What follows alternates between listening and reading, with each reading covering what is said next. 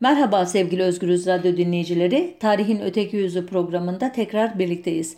Geçtiğimiz hafta Antalya'da e, bulunan e, bir seyahat acentasının başvurusu üzerine Doğa Koruma ve Milli Parklar Müdürlüğü Tunceli Şubesi tarafından Amerikalı bir şahsa 7 ila 13 Aralık tarihleri arasında 50 mermi kullanarak yaban keçisi avlama izni verildiğini e, öğrendik medyadan. En azından benim şahit olduğum kadarıyla e, çok büyük bir tepki e, ortaya çıktı bu izinle ilgili olarak. E, üstüne üstlük Dersim Belediye Başkanı Fatih Mehmet Maçoğlu'nun bu Amerikalı avcıya sosyal medyada e, meydan okuyarak orada seni e, bekliyor olacağım e, şeklinde bir mesaj atması ile birlikte verilen iznin şimdilik iptal edildiğini e, öğrendik. Bir parçacık da olsa nefes aldık. Ancak e, eski birçok olaydan biliyoruz ki Dersim'in e, bu yaban hayvan popülasyonu ile ilgili avcıların e, bitmeyen tük, bitmek tükenmek bilmeyen bir iştahı var. Defalarca benzer haberlerle ayağa kalkmış ve son e, anda güç bela önlemişti bölgenin e, kanaat önderleri bu tür e, e, katliam girişimlerini öyle diyeyim. Bundan sonra bir kez daha olmayacağını veya 2 3 4 5 kez daha e, bu tür başvurular yapılmayacağını ve izinlerin verilmeyeceğini söyleyemeyiz. Dersim'de uzun yıllardır devam eden çatışmalı ortam ve askeri yasak bölgeler e, uygulaması yüzünden aslında bölgenin vahşi e, ya da yaban özür dilerim vahşi sözünü kullanmamak lazım. Yaban e, hayatının zenginliğinin boyutları konusunda e, net bilgilere sahip değiliz. E, bu konuda bir envanter çalışması yapılmış değil kim bilir e, soyu tükendi e, diye düşündüğümüz ya da tükenmek üzere olan e, işte vaşaktır, parstır, e, panterdir, e, tilki e, türleridir. E, kim bilir ne muhteşem bir e, yaban hayat e, zenginliği var bölgede. E, sadece bilebildiğimiz e, en azından dağlarda sıçrayıp hoplarken gözlemleyebildiğimiz yaban keçileri hakkında birkaç cümle edip ana e, hikayeme geçeyim izninizle. Yaban keçileri dersimin inanç haritasında da çok önemli bir yere sahip bildiğiniz gibi. E, Düzgün Baba, Muzur Baba, Sarık Sıvan, Gergis Aleyhisselam, Şıh Çoban, Fatma Ana, Şeyh Dede Ahmet ile ilgili söylencelerin içinde mutlaka bir e, dağ keçisi e, hikayesine de rastlamak mümkün. Dediğim gibi bu e, izni veya iptal ettirilen bu izni bahane ederek Osmanlı'da av geleneği konusunda bildiklerimi sizlerle paylaşmak istiyorum. Elbette bunu yaparken bu geleneği olumlayarak, onaylayarak veya bunun ne kadar hoş bir şey olduğunu söylemeye çalışıyor e, değilim. Sadece tarihsel e, hikayeyi anlatacağım. Günümüze geldikten sonra neler yapılması gerektiği konusunda hep birlikte kafa yormamız açısından bir ne diyeyim tarihsel arka plan bilgisi vermiş olacağım diye düşünüyorum. Osmanlı'da av partileri düzenlenmesi devletin kuruluş yıllarına kadar uzanıyor anlaşıldığı kadarıyla. Avcı kuşlarla av yapma e, en erken e, dönemlerde de e, hükümdarların göze çarpan etkinliklerinden biri. hatta bir rivayete göre Rumeli Fatihi diye ünlenen Süleyman Paşa 1359 yılında bir av sırasında ölmüş. Yine erken dönem padişahlarından 1. Murat Hünername adlı eserde bir av sırasında doğanını göğe salarken resmedilmiş. Av partileri e, hem bir eğlenme dinlenme aracı gibi görülüyor anlaşıldığı kadarıyla ama esas olarak savaşa hazırlık, işte halkla irtibat kurma, av bahanesiyle e, çeşitli bölgelerde e, tarassut yapma, gözlem yapma, teftiş yapma gibi amaçları da olduğu anlaşılıyor. Padişahların sürek avlarına doğancı ve şikar denilen e, kişilerin dışında has oda ağları, işte peykler, zağırcılar, sekbanlar, solaklar diye anılan bir dizi av e, halkı diye tabir edilen kişiler katılıyor. E, ayrıca yüksek rütbeli devlet erkanı hatta bazı yeniçeriler, Bostancıbaşı gibi devletin o dönemlerdeki en yüksek e, idarecileri de padişahların yanında ava dahil oluyor ve daha doğrusu böyle bir davet almak onore edici, prestij e, sağlayıcı bir e, şey gibi görülüyor. Av halkı diye tabir edilen bu geniş e, teşkilat sadece e, merkezde değil taşrada da örgütlenmiş anlaşıldığı kadarıyla. Bunların esas e, görevleri arasında pars, tazı, zar e, ya da işte avcı kuşlar eğiterek ava alıştırmak var. Dediğim gibi bu alt görevler işte doğancılar, şahinciler, atmacacılar, e, samsoncular ki Samson e, av köpeği anlamına geliyor Osmanlı döneminde. Yine bir başka av köpeği türü tazıcılar diye bir e, meslek grupları görülüyor. Evliya Çelebi'nin anlattığına göre örneğin e, Çengelköy ve Vaniköy arasında artık olmayan e, Çengelköy kasrının her katında havuzlar ve birbiri ardına dizili çok sayıda oda bulunurmuş. Kule bahçesinin dışındaki bölmede de padişahın bu savaşta ve avda kullandığı köpeklerin yetiştirilip bakıldığı bir Samson hane varmış ki buna başka kayıtlarda sekson hane dendiğini de görüyoruz ki Çengelköy e, tarih boyunca Osmanlı hükümdarları için en gözde av ve sayfiye yerlerinden biri olmuş. E, ki av merakıyla tarihe geçmiş ve hatta e, avcı lakabıyla anılacak kadar ava düşkün olduğunu bildiğimiz 4. Mehmet için de e, Çengelköy ormanları çok iyi bir av sahası imiş. 4. Mehmet 1648-1687 yılları arasında tahta bulmuş. Bunu da bir not olarak e, belirteyim. Ancak Evliya Çelebi e, seyahatnamesinin bir başka yerinde Tophane civarındaki Samsunhane denilen yerde Müneccimbaşı kuyusu mesiresi diye anılan bölgede bir e, çarhı rasat yani rasat gözlem e, kuyusundan bahsediyor ki e, Çelebi'nin dediği gibi e, bu kuyunun Tophane'de değil de Taksim ya da Gümüş Ayaspaşa'da olması muhtemel. Çünkü 1846'dan 1910'daki ölümüne kadar İstanbul'da yaşayan Alman oryantalist Andreas David Mortman padişahın Samsunlarını yani büyük köpeklerinin Taksim civarında Venedikli Gritti konağı yakınlarında beslendiğinden söz ediyor. Ya belki Çelebi zamanında Çengelköy'de e, idi Samsonhane. 18 e, 19. yüzyıldan itibaren e, Ayas Paşa'ya e, nakledildi. Çünkü yine bu dönemlere ait bir e, kayıtta da Gümüş suyundaki 71. Yeniçeri ortasının Samsoncularına ait bir kışladan söz ediliyor ki Yeniçeri ortası denmesinden anladığımız kadarıyla 1826'dan önceki bir dönem bu e, Samson kışlası. Buradan da anlıyoruz ki e, İstanbul'un birkaç yerinde var bu Samson hane denilen av köpeği e, köpeklerinin bakımlarının yapıldığı işte barındırıldığı yerler.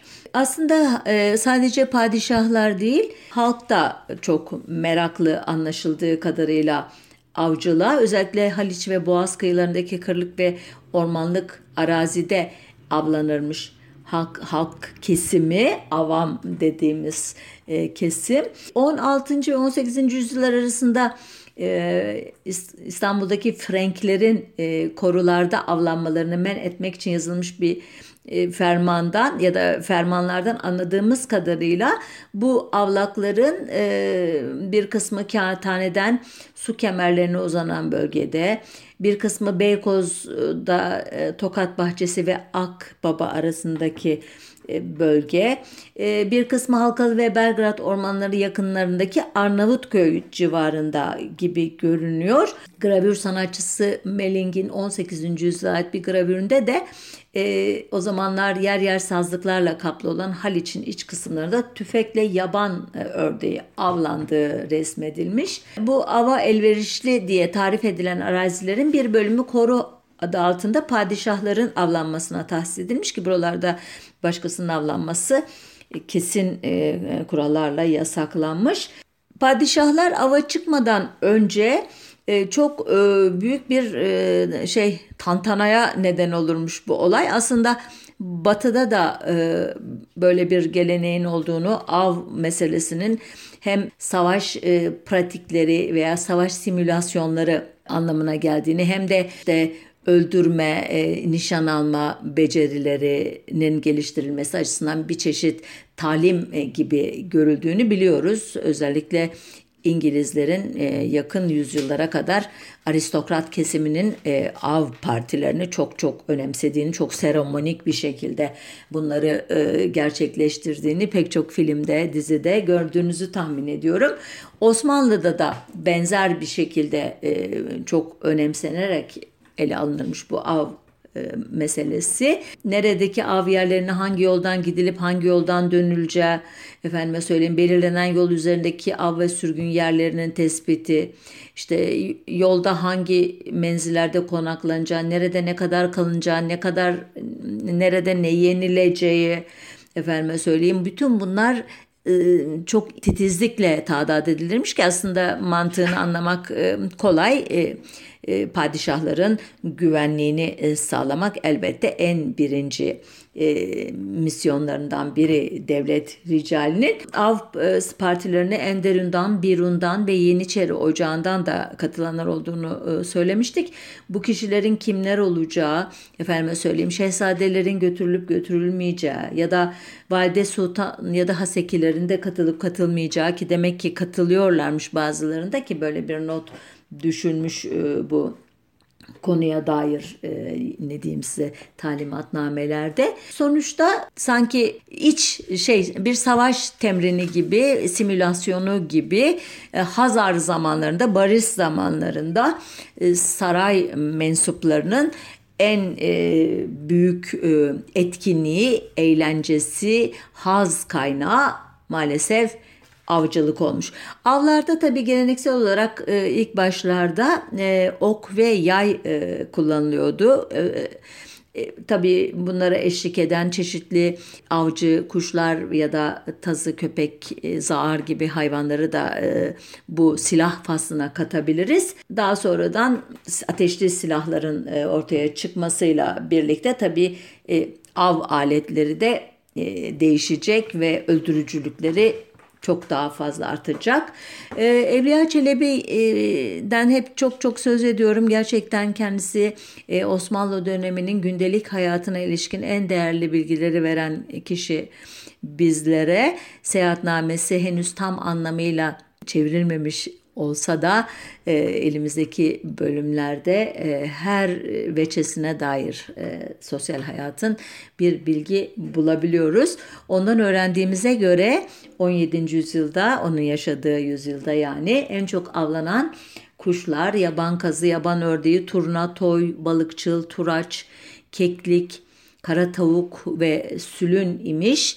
Memelilerden de maalesef geyik ve karaca avlamak çok tırnak içinde e, e, revaçta imiş.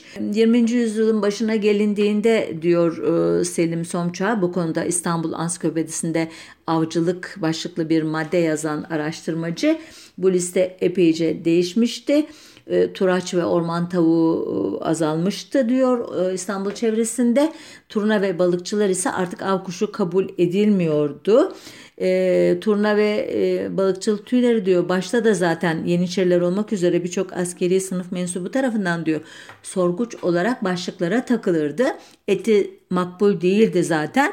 E, bu Yeniçeri ocağa ilave edildikten ve artık Yeniçeri kıyafetlerinin bir parçası olmaktan çıktıktan sonra tüyler avdan e, kurtulmuşlardı anladığım kadarıyla bu hayvanlar. Ancak bunların eksikliğini hemen çulluk, bıldırcın ve maalesef bir kumru türü olan üveyikle e, tamamlıyor o dönemin avcıları. Selim Somça'dan öğrendiğime göre Doğu Avrupa ovalarında üreyen bıldırcınlar kışı Afrika'dan geçirmek üzere göç ederlerken bugünkü Türkiye coğrafyasından geçerlermiş. Eylül ve Ekim aylarında Karadeniz'i geçtikten sonra kendilerini bitap durumda bu e, ne diyeyim İstanbul e, coğrafyasına e, atarlarmış. Sahilde e, biraz dinlendikten sonra işte o ölümcül kaderleriyle buluşurlarmış. Avcılar bu yorgun e, bıldırcınları tek tek avlarlarmış. En çok e, Rumeli yakasında Bakırköy Rum biraz ilerisinden başlayıp büyük çekmeceye kadar uzanan kırlık arazide özellikle avcılar Ambarlı, Beylikdüzü, Hadımköy ve Haramidere'de Karadeniz kıyılarında e, Karaburun'da e, Anadolu yakasında da Maltepe'den Kartal'a kadar uzanan e, kıyı şeridinde bıldırcınlar ölümcül e, kaderleriyle buluşurlarmış. Selim Somçağ diyor ki İstanbul'da bıldırcın e, fermacı yani koklayarak yerini e, bulduğu avı burnuyla işaret ederek avcıya gösteren av köpekleri yardımıyla e, bulunuyordu ve av tüfeğiyle avlanıyordu diyor. Karadeniz kıyılarında ise ahali geceleri ateşle veya lamba ışığı ile e, cezbettikleri öyle deniyor e, tabir bu. Bıldırcınları ağlarla yakalarlarmış. Kimi zaman kuşlar çok bitkin olduğun için elle bile yakalanırmış. E, bu şekilde tutulan bıldırcınların bir bölümü İstanbul'da İstanbul'a kafeslerle gönderilir. Bir Beyoğlu'nda balık pazarında canlı canlı satılırmış. Kuşların çok bol olduğu günlerde İstanbul avcıları İtalyanca gün anlamına gelen giornata'dan e, türeme giornata terimini kullanırlarmış o gün için.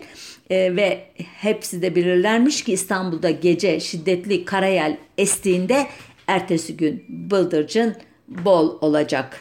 Sanıyorum e, rüzgarla e, Karadeniz'den e, karaya doğru uçan bıldırcınlar e, daha da çok yoruluyorlar ve dinlenmek için yere indiklerinde de avcılar onları avlıyor. İstanbul'da e, maalesef bu konuda ün yapmış kişiler de var. E, bıldırcın avcılarının piri diye ünlenmiş kişi Sadrazam Koca Reşit Paşa'nın torunu Veliüddin Koca Reşit adını taşıyormuş. E, Reşit Paşa biliyorsunuz Tanzimat Paşalarından, modernleşmeci e, paşaların en ünlülerinden. Veliüddin e, Koca Reşit Bey Büyükçekmece ile Küçükçekmece arasında bulunan Yakuplu köyü yakınlarındaki çiftliğinde 1889'dan 1934'e kadar her yıl bıldırcın avına çıkmış ve bu zaman zarfında sıkı durun bir mevsimde 3394 kuşta en çok bıldırcını 1893 yılında vurmuş. Günlük rekoru 404 kuşla aynı yılın 13 e, Eylül'ündeki Curnata'da e, kırmış. Bütün avcılık hayatında vurduğu bıldırcın sayısı ise 49 bin imiş. Gerçek bir kuş katiliyle karşı karşıyayız dikkat ederseniz ve bu bir övünç vesilesi olduğu için de tarihe geçmiş ve ben de bugün onun adını istemeden de olsa anmak zorunda kaldım sizlere. Bıldırcın yanında e, bu özür dilerim bıldırcını tüfekle avlayanların yanında atmaca ile avlayanlar da varmış e, o yıllarda. Atmacanın da dişisi erkeğinden daha iri ve güçlü olduğu için e, dişi atmaca kullanılmış bu avda. Bu e, atmaca ile bıldırcın avcılığı da 1970'li yıllara kadar Harami Dere'de devam etmiş. Ee, bir başka av kurbanı çulluklar. Onlar da Doğu Avrupa ve Rusya'nın ormanlarında üreme sezonlarını geçirdikten sonra kışı geçirmek üzere Türkiye'ye gelirlermiş. Özellikle şiddeti tipilerin ardından çulluk curnatası e, olduğundan çulluk avına çıkmak için İstanbul halkı veya Karadeniz kıyılarının halkı bu böyle havaları beklermiş nemli ormanlarda yaşayan çulluğun tüyleri e, orman zeminindeki kuru yapraklarla uyum gösterip de kendini e, gizlemeyi başardığı e, halde fermacı köpekler onların e, izini maalesef çok rahatlıkla bulurmuş ve avcılar e, sevinç içerisinde elbette avlarına çullanırlarmış. Şehrin büyümesiyle birlikte çulluk avı için e, Rumeli yakasında Belgrad Ormanı, Anadolu yakasında Ömerli, Elmalı çevresi gibi daha geniş e, alanları e, tercih etmeye başlamış avcılar ki Fransızların çulluk merakının da İstanbul'da o yıllarda e, bilindiği e, anlaşılıyor. E, Fransızca adlarla İstanbul'un seçkin lokantalarında çulluklar menüye e, dahil edilirmiş. E, balık pazarındaki tavukçu dükkanlarında çulluk e, satışı son derece e, işte revaçta bir şeymiş. Curnata günlerinde İstanbullu bir avcının 50 ya da 100 çulluk vurması olağandı diyor Selim Somça yazısında. Ördek avı da yine Ağustos sonu ve Eylül ayında bıldırcın ördeği denilen e, çıkrıkçın avı ile başlarmış. E, diğer ördek türleri gibi kışı ılıman kuşakta değil de Afrika'da geçirdiği için erken göç eden çıkrıkçınlar Ağustos sonundan Eylül sonuna kadar İstanbul'un Karadeniz tarafında Kilyos ve Kavaklar'da sabah akşam geçit yaparlarmış ve bunu sadece meraklı ördek avcıları bilirmiş. Meraklı sözü de dikkat ederseniz son derece masum görünmekle birlikte bir e, kuş katilinden e, söz ettiğimizi e, herhalde e, kaçırmıyorsunuzdur gözünüzden. Böylece işte e, başka hayvanlarla birlikte işte ördeklerin yanında ya da çeşitli ördek tipleri yeşilbaş, boz ördek, fiyo, çamurcun, kıl kuyruk, kaşıkçın, efendime söyleyeyim Macar ördeği, elmabaş patka, pasbaş patka, karabaş patka, tepeli patka gibi pek çok türü olan e, ördeklerin e, arasında en e, makbul e, sayılan eti yeşilbaş imiş. Başka av usulleri de var. Bunları da uzun uzun anlatıp e, pek ilginizi çekmeyebilir veya canınızı sıkabilir. İşte mesela hmm, göme avı diye bir şey var. Göl kenarında avcıların gizlenerek av yapmasına yarayan tahtadan odacıklara deniyor göme. Bunlara evcilleştirilmiş e, ördek denen mühreler aracılığıyla yaban ördekleri buraya çekilirmiş. Bunlar geldikten sonra da işte avcılar tarafından vurulurmuş. Bunlar tahminimce 18-19. E, yüzyılın 20. yüzyılın e, bilgileri. Evliya Çelebi'ye tekrar dönersek 17. E, yüzyılda bu avcı esnafının yaklaşık 200 kişiden oluştuğu Çakırcıbaşı, Doğancıbaşı, Şahincibaşı, işte Atmacıbaşı, e, tasıcı başı gibi avcı odalarının çok e, ayrıcalıklara e, sahip olduğunu anlıyoruz. E, avcı kuşu yetiştirenler e, avarızı divaniye ve tekalif örfiye e, adı verilen vergilerden muaf tutulurlarmış örneğin. E, Taşra'daki avcılar ise her yıl saraya göndermekle yükümlü oldukları kuşları herhangi bir nedenle e, veremezlerse muafiyetlerinin devamı ve timarlarının ellerinden al, e, alınmaması için devlete merredde baha adıyla yerine ve miktarına göre değişen bir vergi öderlermiş. Yine e, başka belgelerden anladığımız kadarıyla 16. yüzyıla kadar yetiştiriciden kuş talep edilmediği yıllarda alınan bir de doğan baha e, diye bir vergi var ki e, kuş başına 30 akçe imiş bu ki 16. yüzyıldan sonra uygulanmamış herhalde çok tepki doğurdu. Çünkü istenmediği için yani istese yetiştiriciden o verecek kuşu ama o sene padişah sadrazam şu veya bu nedenle savaşa vesaireye gidip öldürme e, arzularını o alanda tatmin ettiği için belki de ava çıkamadığı için e, işte yetiştiriciden e, o kuşları almayıp bir de üstüne üstlük vergiyle onu cezalandırıyor ki hakikaten çok hmm, hani e, Osmanlı'daki vergi tiplerini bir gün saysam ne kadar garip haksız vergiler olduğunu görüp şaşarsınız ama bu da bana çok garip geldi. Belki de bilmediğim bir yanı var işin onu da bir e, parantez olarak söyleyeyim. Yine Evliya Çelebi'ye göre ördek avcıları e, biri Fatih'te biri Sultanahmet'te Dikili Taş'ın karşısında bulunan iki kahvede toplanırlarmış geleneksel olarak. Ancak işte bu satma etme vesaire dışında da bu adamların avdan hiçbir şekilde uzak duramadıklarını anlıyoruz.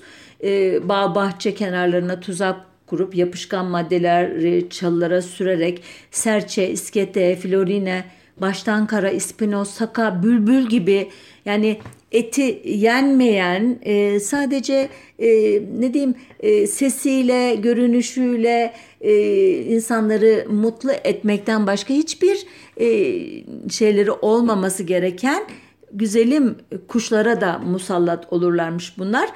E, bir de tabii e, vahşi yaban e, habire vahşi diyorum çok özür dileyerek yaban terimini bir türlü dilime yerleştiremediğim anlaşıldı. Yaban hayvanlarının kuş olmayan türleri de var biliyorsunuz. Elbette Osmanlı döneminde bunlara yönelik de avlar yapılıyordu. E, avcılar hayvan postları giyip dağlarda o hayvan gibi e, gezip sesler çıkarıp samur, vaşak, efendime söyleyeyim zerdeva, sansar, sincap, kakım, tilki, arslan, kaplan, pars, ayı, geyik, karaca gibi hayvanları tespit edip yerlerini onları e, önce tabii ok ve yayla e, daha sonra ateşli silahlarla vuruyorlardı. E, zar denilen e, işte köpeklerle onları kıstırıp yapıyorlardı bu işlerini. 18. yüzyıldan sonra dediğim gibi ağızdan dolma çakmaklı tüfekler e, aldı ok ve yayın yerine. 20. yüzyıl başında da fişek atan kırma tüfekler kullanılmaya başladı. 20. yüzyıla gelindiğinde artık geyik e, İstanbul çevresinde görülmüyordu. Fakat Istranca dağlarında vardı tek tük. Tabi avcılar derhal oralara yöneldiler. Sansar, çirki, çakal, kurt ise özel olarak avına çıkılmayan ama rast gelindiğinde veya evcil hayvanlara zarar verdiği düşünüldüğünde ya da o gerekçeyle vurulan hayvanlar olarak biraz daha şanslı idiler. Yine de 20. yüzyılın başında özellikle e, Beykoz'dan e, Şile ve Ömerli'ye uzanan ormanlık alanda ve Belgrad ormanlarında e, Karaca ve onun yanında yaban domuz, domuzu avının çok revaçta olduğu anlaşılıyor. Özellikle yaban domuzu avına e, imparatorluğun gayrimüslim tebaası e, çok e, rağbet edermiş. Dönemin en tanınmış e, domuz avcıları Börekçi İbrahim Bey, Akbabalı Karadayı, Polonez köylü Yaşo, e, yine Polonez köylü Emil ve Yanoş adlarıyla kayıtlara geçmiş.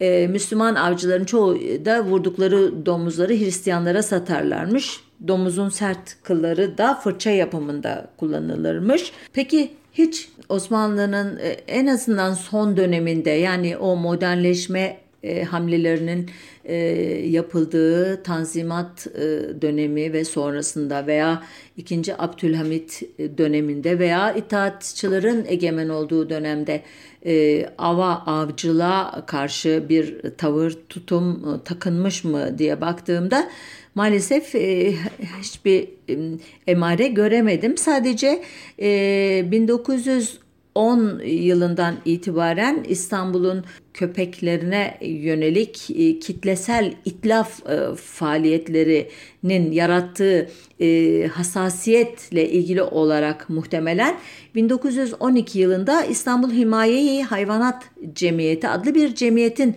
kurulduğunu e, gördüm.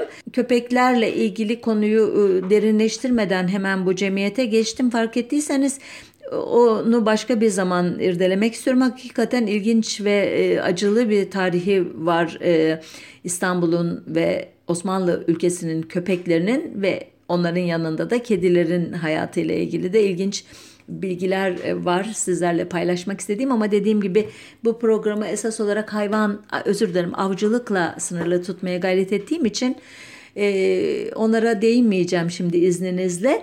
Bu e, sözünü ettiğim İstanbul Himayi Hayvanat Cemiyeti'nin başkanı Ayan Meclisi üyesi ve eski sadrazamlardan Hüseyin Hilmi Paşa imiş. İkinci başkanlar Şurayı Devlet Reisi Prens Said Halim Paşa, ile Teşrifat-ı Umumiye Nazırı İsmail Cenani Bey ki fark etmişsinizdir ne kadar yüksek e, bürokratlardan söz ediyorum burada. Katipler Ayan Meclis üyesi Bas Baseriye Efendi ile Şurayı Devlet üyesi Yusuf Razi Bey Veznedarı da Türkiye Milli Bankası Yönetim Kurulu Başkanı Sir Babington adını taşıyor. Diğer ünlü üyeler Müzeyi Hümayun Müdürü Halil Bey, Marif Nazırı Emrullah Efendi ve Harbiye Nazırı Mahmut Şevket Paşa. Cemiyetin iki temel görevi var nizamnamesinden anlaşıldığına göre. Birincisi hayvanlara reva görülen zulüm ve haksızlıkların önlenmesi, e, hayvanlara iyi muamele edilmesini teşvik etmek ve hayvanların içinde bulundukları kötü koşulların düzeltilmesi. İkinci amaç ise halk arasında özellikle de çocuklar arasında adalet, iyilikseverlik ve hayvan sevgisi duygularının yaratılmasına yönelik çalışmalar yapmak.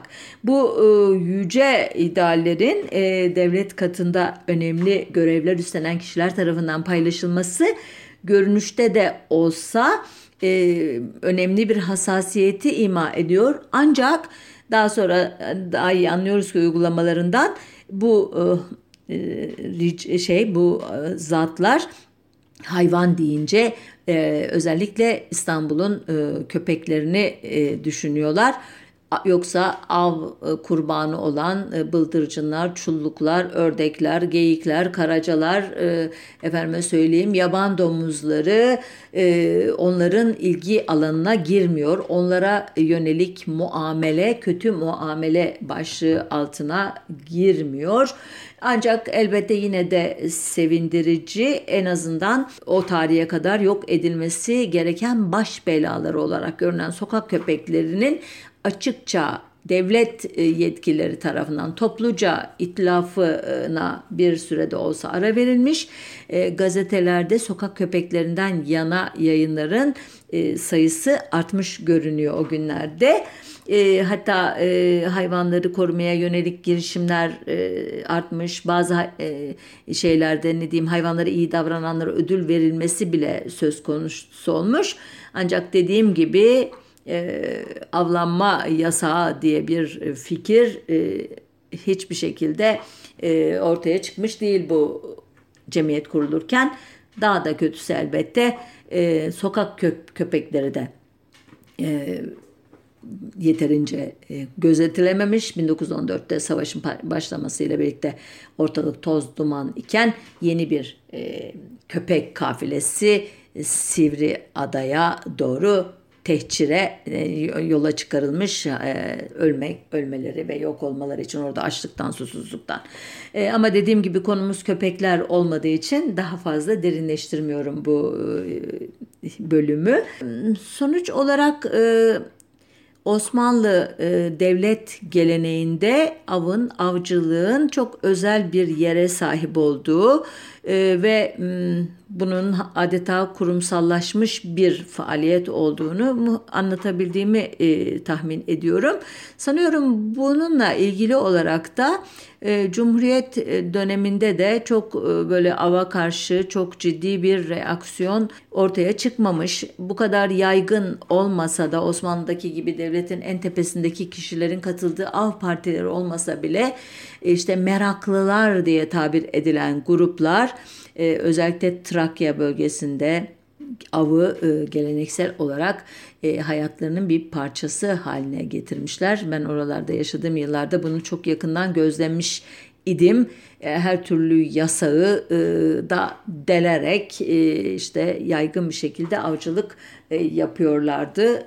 E, Trakya'nın, Edirne'nin işte e, ne diyeyim ileri gelenlerinden tutun da e, köylülerine kadar geniş bir erkek e, kesimi. Hiç kadın avcıyla tanışmadım gerçekten. Bakın bunu da iyi ki e, şey söylemek istiyorum.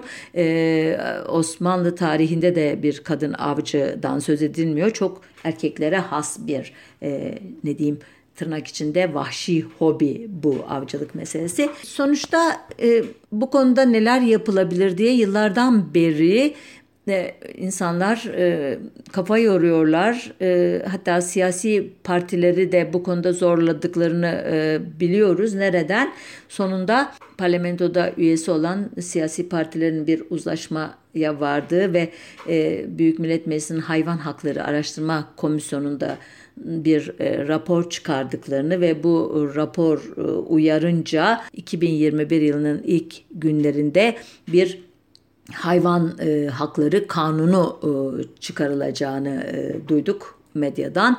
Daha önceki e, kanunun adı hayvanları koruma kanunuydu. Burada önemli bir değişiklik yapılıyor. Hayvan hakları kanunu deniyor ki e, hayvanların eşya gibi mal gibi değil canlı e, olarak tanımlanması ve hayvanlara karşı işlenen suçların Türk Ceza Yasası'na göre cezalandırılmasının yolu açılacak diye umuyoruz bu kanunla. Elbette söylenecek çok şey var bu alanda ama dediğim gibi çok e, hakim olduğumu söyleyemeyeceğim e, bütçe komis pardon hayvan hakları araştırma komisyonunun raporunda neler olduğunu sanıyorum e, bu alanda çalışan arkadaşlarımız e, bizleri e, de aydınlatacaklar ve bu kanunun en e, iyi şekilde çıkması için ellerinden geleni yapacaklar. Evet e, programın sonuna geldik beni e, gençliğimde çok e, duygulandıran bir e, türkü sözleriyle bitirmek istiyorum izninizle. Aman avcı vurma beni, ben bu dağın ay balam maralıyam. Maralıyam hem yaralı, avcı vurmuş ay balam yaralıyam. Bir taş attım çaya düştü, çaydan bir çift ay balam tuna uçtu. Benim gönlüm sana düştü, senin gönlün ay balam kime düştü?'' Bu dağlarda ceylan gezer, tırnakların ay balam taşlar ezer. Ben o yare neylemişem, o yar benden ay balam kenar gezer. Şimdi şu şiire konu olan marallar, ceylanlar, geyikler bunlar gerçekten bizim o bitmek bilmeyen öldürme arzumuzun kurbanı olmaya daha ne kadar devam edecek? İnşallah iyi haberler alırız 2021'in başında. Sağlıcakla kalın.